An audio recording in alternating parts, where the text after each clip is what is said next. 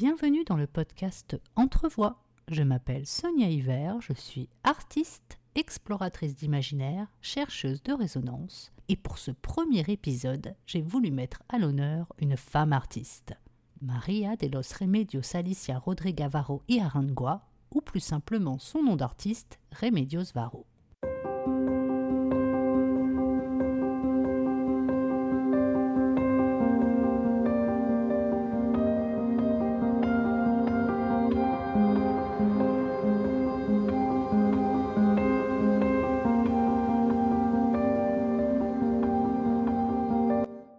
Remedios Varro est d'origine espagnole. Elle est née en 1908 à Anglès.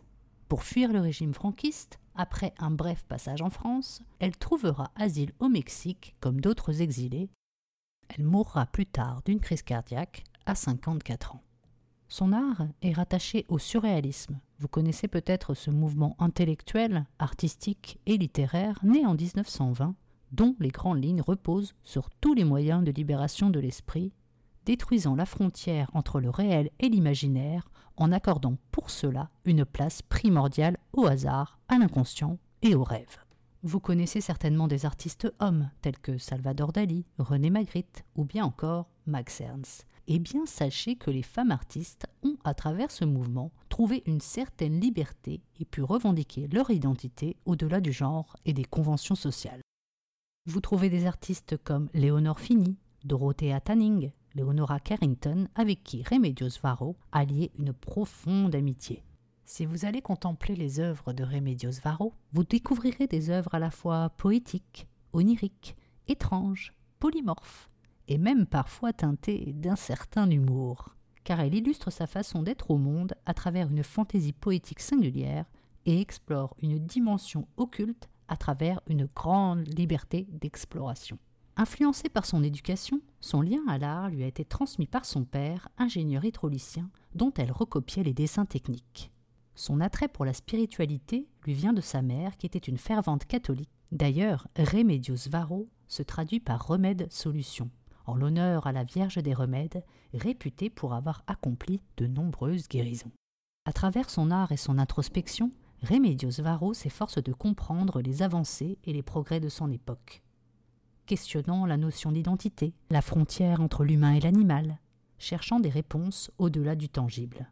Surnommé peintre de l'alchimie, son imagination débordante contrebalance une certaine rigidité sociale imposée. L'art de Remedios Faro oscille donc entre classicisme, mysticisme, occultisme, à l'instar de ses pères que vous connaissez sans doute, Jérôme Bosch, Francisco de Goya ou El Greco. Voilà, vous avez maintenant quelques éléments pour vous situer, je vais pouvoir vous dévoiler le tableau sur lequel j'ai choisi de me pencher avec vous.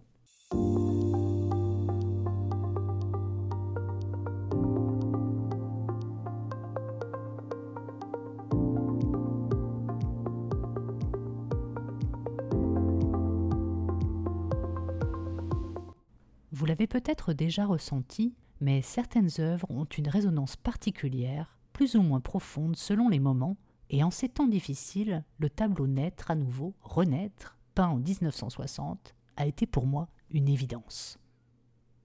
Ce tableau, comme l'œuvre de Remedios Varro, est une énigme, à travers laquelle l'artiste parsème des indices dont nous devons chercher les différentes clés.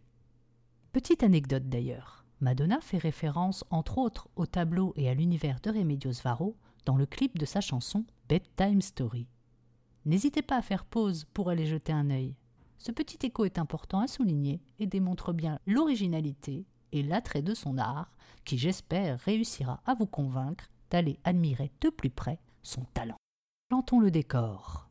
Le tableau ouvre sur une pièce au mur rouge-orange. Le sol est composé d'un carrelage en forme de triangle marron et beige qui dessine comme les lignes d'une maison avec au centre un guéridon sur lequel est posé un calice. Notons que nous parlions tout à l'heure de son père, qui lui a transmis son attrait pour le dessin technique. On retrouve bien ici la précision des traits, des formes géométriques et de la représentation de l'espace. Dans ce tableau, la nature reprend ses droits. Les murs ressemblent aux écorces d'un arbre dont quelques branches pénètrent à l'intérieur des entrées ouvertes. L'herbe commence à pousser sur le plafond et à recouvrir petit à petit le carrelage. Ici, nous sommes à la frontière entre le rêve et l'éveil, entre l'inconscient et le conscient, à la fois dedans et dehors. L'intérieur et l'extérieur cohabitent de façon indistincte. Nous sommes plongés autant au cœur d'une forêt obscure que dans une habitation. En arrière-plan, dans la nuit noire ébène, je dirais même dantesque, des arbres, il me semble être des peupliers, sont mis en lumière par l'éclat de la lune. Cette lune que l'on voit par le plafond qui s'ouvre en forme d'oiseau aux ailes déployées. Et puis au centre, cette femme qui surgit, transperçant la paroi. Elle n'a pas pris l'escalier que l'on voit sur la gauche, non, trop pressée de trouver la sortie d'un labyrinthe de pensées et de forces extérieures. Son visage et son corps rayonnent, ses yeux de feu sont hypnotisés par le reflet immaculé du croissant de lune baignant dans l'eau turquoise du calice. Cette femme est nue, elle est retournée à l'état sauvage et n'est pas sans rappeler la déesse de la chasse et protectrice des animaux, Artémis pour les Grecs ou Diane pour les Romains. N'est-elle d'ailleurs pas dans son élément, là, au milieu de la forêt, baignée par la lumière lunaire? Elle traverse les parois de la matrice rouge, rouge comme le sang versé à sa naissance, rouge comme celui qui coule après une bataille acharnée. Ce rouge, symbole du sang et du feu, tel le phénix qui renaît de ses cendres. Si vous prêtez attention, le tableau fourmille de symboles liés à cette renaissance. L'hexagone, le triangle, le losange, utilisés dans des représentations magiques, le croissant, symbolisant la régénération de la lune, symbole également de la puissance féminine, les branches d'arbres sans feuilles, signe de régénérescence. Et vous? Ressentez-vous une certaine résonance avec ce tableau? Que pensez-vous de cette idée de naître à nouveau?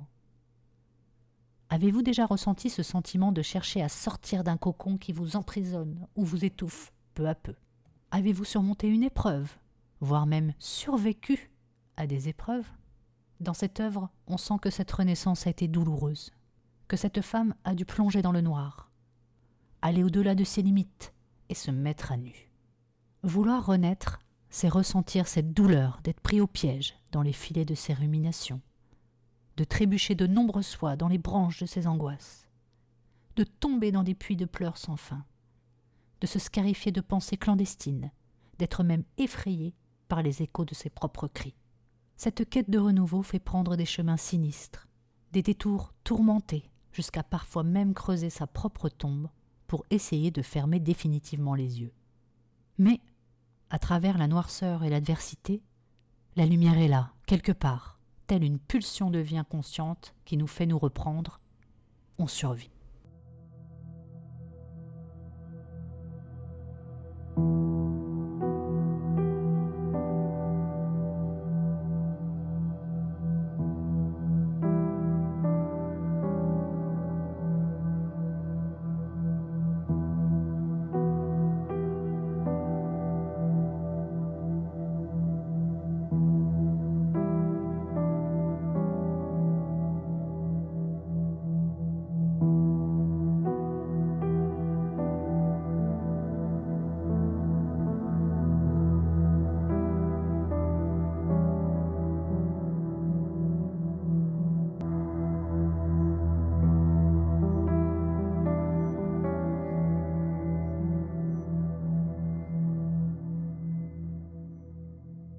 Comme je l'ai déjà évoqué auparavant, la spiritualité tient une place importante pour Emilios Varro.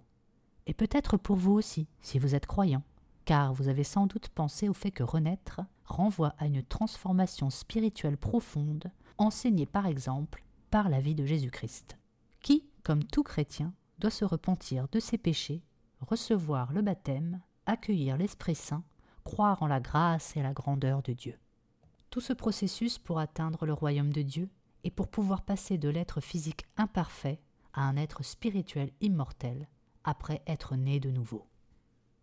Mais, que l'on soit croyant ou non, la puissance du titre et la symbolique de ce tableau donnent une dimension supérieure bien au-delà de l'être de chair et d'os. Car, grâce à ces différentes ressources, que ce soit donc Dieu, l'espoir, la confiance, l'intuition, l'amour, l'amitié, ces guides se transforment en lumière intérieure. À mesure des épreuves de vie, de nos expériences, de notre sagesse acquise ou de notre discernement, on s'éprouve, on se confronte, on souffre, mais on se sent vivant.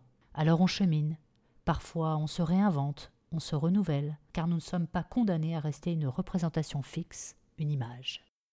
Renaître est un cycle de métamorphose au gré des visions de nous-mêmes, des autres et du monde qui se renouvellent.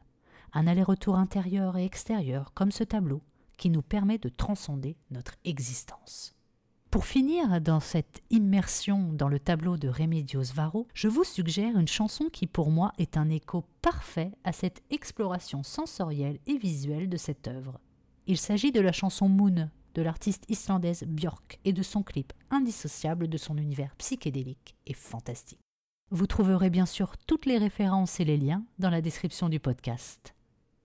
Voilà, le premier épisode du podcast Entrevoix arrive à son terme. Je vous ai donné une vision et une interprétation de ce tableau. S'il vous inspire, s'il vous parle, n'hésitez pas à me le faire savoir par le biais des différents réseaux Instagram, Twitter, LinkedIn, ou vous pouvez même rejoindre le groupe Facebook Entrevoix et sa communauté pour échanger, partager vos mots, vos émotions, votre poésie, bref, toute votre créativité en lien avec cet épisode et pourquoi pas vos expériences de renaissance. J'y rajouterai d'ailleurs certains de mes travaux qui évoquent ce sujet de renaissance. On se retrouve donc bientôt sur les réseaux et plateformes d'écoute et en attendant, je vous souhaite de belles résonances. À très vite pour un nouvel épisode.